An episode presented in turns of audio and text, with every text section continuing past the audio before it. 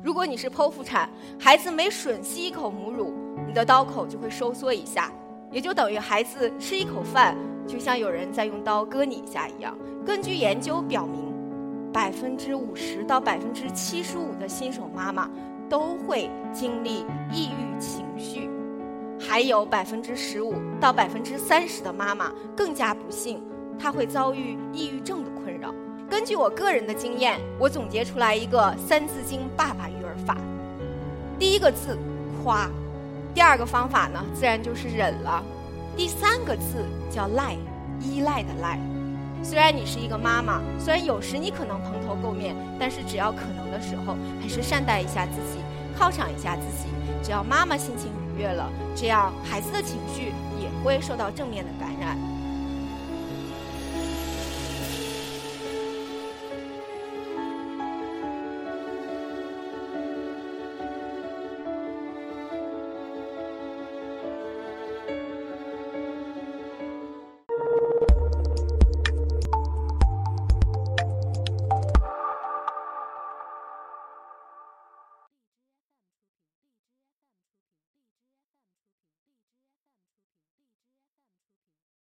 大家好，我是尤妈，家里有两个男孩，老大五周岁，老二两周岁。在做妈妈之前，我的工作就是上上课，给一些重要的人物做做翻译，生活好像很惬意，有时也很文艺。在前一段时间，我在陪我们家老大读一本书，名字叫做《我不会走丢》。当我正打算向他解释，假设你不小心走丢应该怎么办的时候，忽然爸爸走了进来，轻描淡写的说了一句：“哎，悠悠，你还记得吗？上次咱们俩去游乐场，你跟爸爸走失了，是你自己去找到一位叔叔，背出我的手机号码，请他给我打电话，然后爸爸去接你的。”我一听，心里咯噔一下。怎么回事？发生这么大一件事儿，父子俩竟然对我守口如瓶。但是当下的我却尽量的表现镇定，因为我正在给孩子读书。我试着引导孩子描述一下当时的情境，但是孩子很机警，他从我眼神里看出来了，我其实隐藏了一些慌张和不安，所以他轻描淡写的糊弄过去了。我也没有去质问先生，问他为什么那么粗心。我想当下的他一定会像我想象的那样紧张。经历过这样一件事情，他今后再带孩子出门的时候，应该不至于心这么大了吧？假如这件事儿啊发生在五年之前，那情形一定会大不相同。那时候我刚做妈妈，如果那时候我听说这样的事儿，一定会原地爆炸。我肯定会冲过去揪住爸爸的领子，质问他：“你怎么看孩子的？去过游乐场都能把孩子弄丢吗？你负得起这个责任吗？”我甚至还可能冲过去抱住孩子的肩膀，一边摇晃一边问：“妈妈跟你说过多少次了？公共场合不能乱跑。”所有这些想象到的可能的比较戏剧化的场面都没有发生。在那一刻，我陷入了沉思。这几年过去了，究竟发生了什么，让我从一个像刺猬一样的人，变成了一个连孩子走丢这么大的事儿我都怒不起来的人呢？我还记得先生之前曾经抱怨过我，说我在刚做妈妈的时候，真的就像一头母狼一样，常常因为一件小事儿就火冒三丈。我带着孩子好好的，出门五分钟他就受伤了，流血了，怎么回事儿啊？当时。这种状态，我觉得自己全对，其实就已经不对了。但当时的我根本没有这种意识。一个妈妈，她从准妈成为一个产妇，是不是每天都吃着美美的月子餐，在那儿睡大觉啊？只有真正做过妈妈的人才知道，当妈的第一年多难呢。无论你是剖腹产还是顺产，你的身体都非常虚弱，拼命的出汗、掉头发、睡不好觉。如果你是剖腹产，孩子每吮吸一口母乳，你的刀口就会收缩一下，也就等于孩子吃一口饭，就像有人在用刀割你一下一样。这种苦没有受过的人，他肯定不知道啊。也就是从那一刻开始，我觉得我不希望更多的新手妈妈经历我这样的事情。出于职业习惯，我就稍微做了一下功课。根据研究表明，百分之五十到百分之七十五的新手妈妈都会经历抑郁情绪，这是一种情绪状态。还有百分之十五到百分之三十的妈妈更加不幸，她会遭遇抑郁症的困扰，这是一种需要医生去诊断的。我有一个朋友就患了抑郁症，非常严重。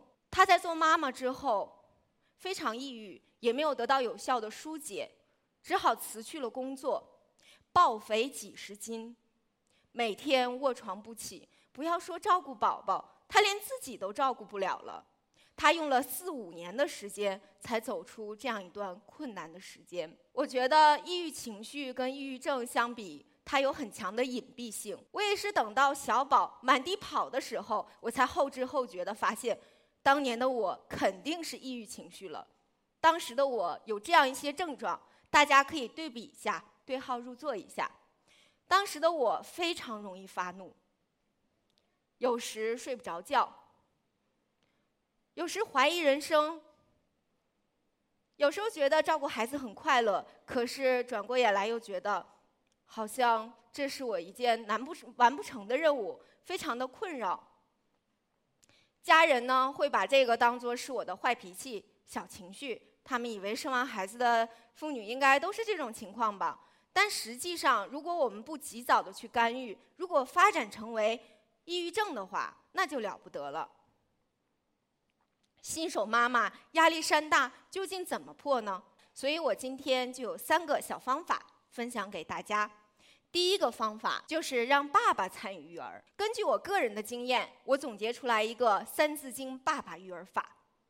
第一个字夸，哪怕爸爸只做了一个针尖儿那么大的小事儿，你也要使劲的夸他。爸爸奶瓶洗的真干净，爸爸铺床铺的真好。如果爸爸什么都不会做怎么办呢？就夸孩子的长相，我就夸这孩子眼睛真漂亮。随爸爸，皮肤真白，随爸爸，因为爸爸不像我们，他们没有经历十月怀胎，他跟孩子没有那种天生的那种依赖感，所以他可能需要妈妈们在这个时候去引导他。其实新手爸爸也有得抑郁症的，你说他刚当了爸爸，手足无措，然后家里的新手妈妈又从当年那个温婉的太太一下变成一个地雷，那多可怕呀！这是我总结的第一个方法。就是夸。第二个方法呢，自然就是忍了，因为爸爸肯定会犯错嘛，对不对？我还记得孩子五个月的时候，老板突然派给我一个任务，让我做一张表格，所以我只好离开孩子。我对爸爸说：“我去做一个表格，很快就回来。”然后爸爸答应的特别好，但是他并没有看着我的眼睛答应。我走了五分钟，孩子就从床上结结实实的掉在了地上，孩子哇的一声嚎啕大哭，我的心也揪了起来。我当时就冲了过来，非常可怕，质问了丈夫很多问题。你怎么看孩子的？五分钟孩子就摔伤了，等等等等。当时我先生非常惊讶，因为他不知道该怎么回答，他也不知道为什么呀。那应该是有完孩子之后我们爆发的第一场比较激烈的战争。我现在回忆起来，觉得自己很不称职，因为我在做妈妈之前，我就希望我不要跟丈夫有任何当着孩子面的争吵。但是那一瞬间，我就是控制不住啊！大家以后再遇到丈夫或者是新手爸爸有做的不太妥当的地方，可以一定要忍，因为这也是夫妻相处的包容之术。第三个字叫赖，依赖的赖。有时我们假装示弱一下，比如说我们家就是这种情况。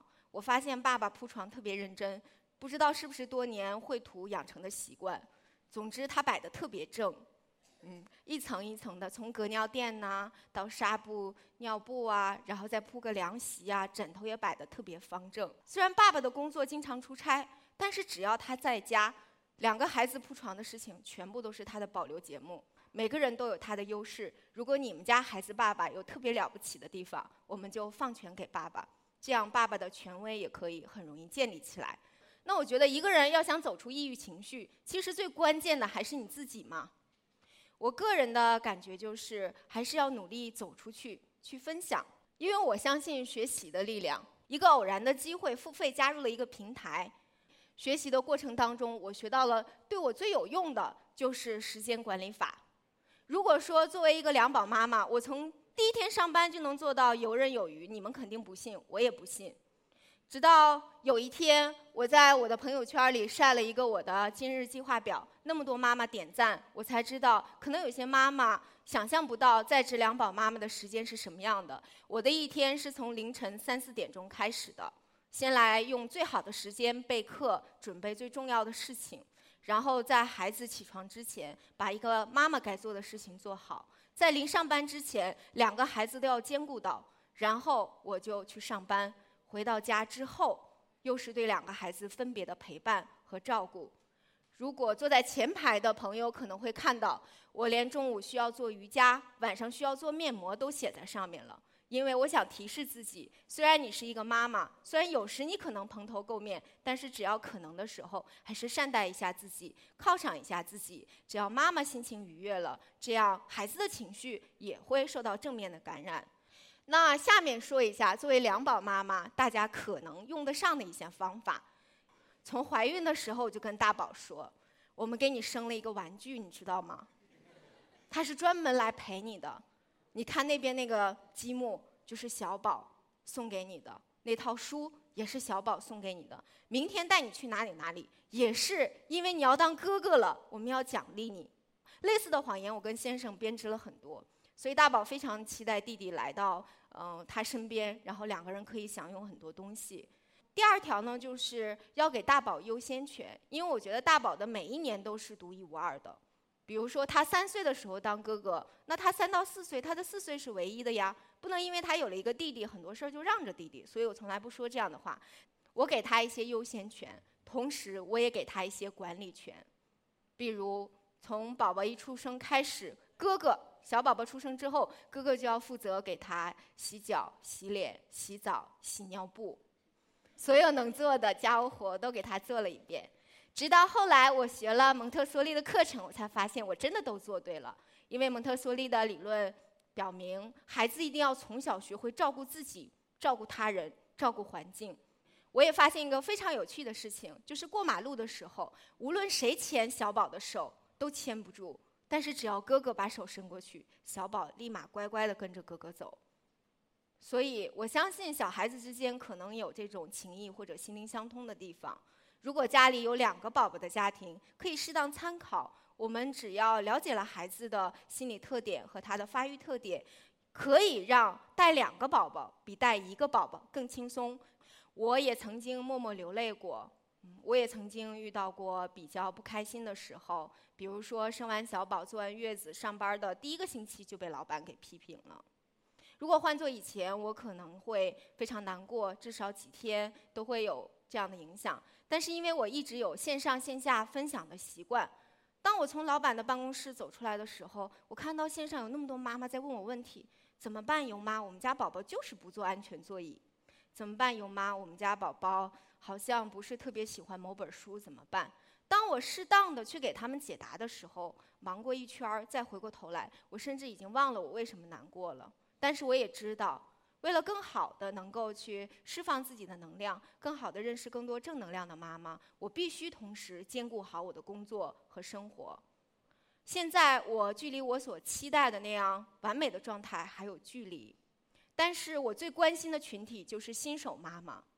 新手妈妈们，当你们觉得生气或者绝望的时候，可否转念一想，这件事情交给爸爸办行不行？这件事情跟朋友倾诉一下行不行？两个孩子吵架了，没有生命危险的情况下，让他们自己解决好不好？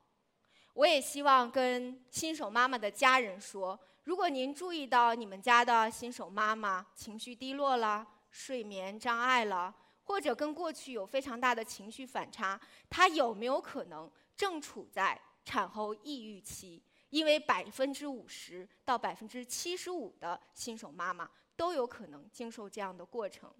我相信给予比获得更快乐，我也相信关心作为一种力量可以传递的更远。谢谢大家。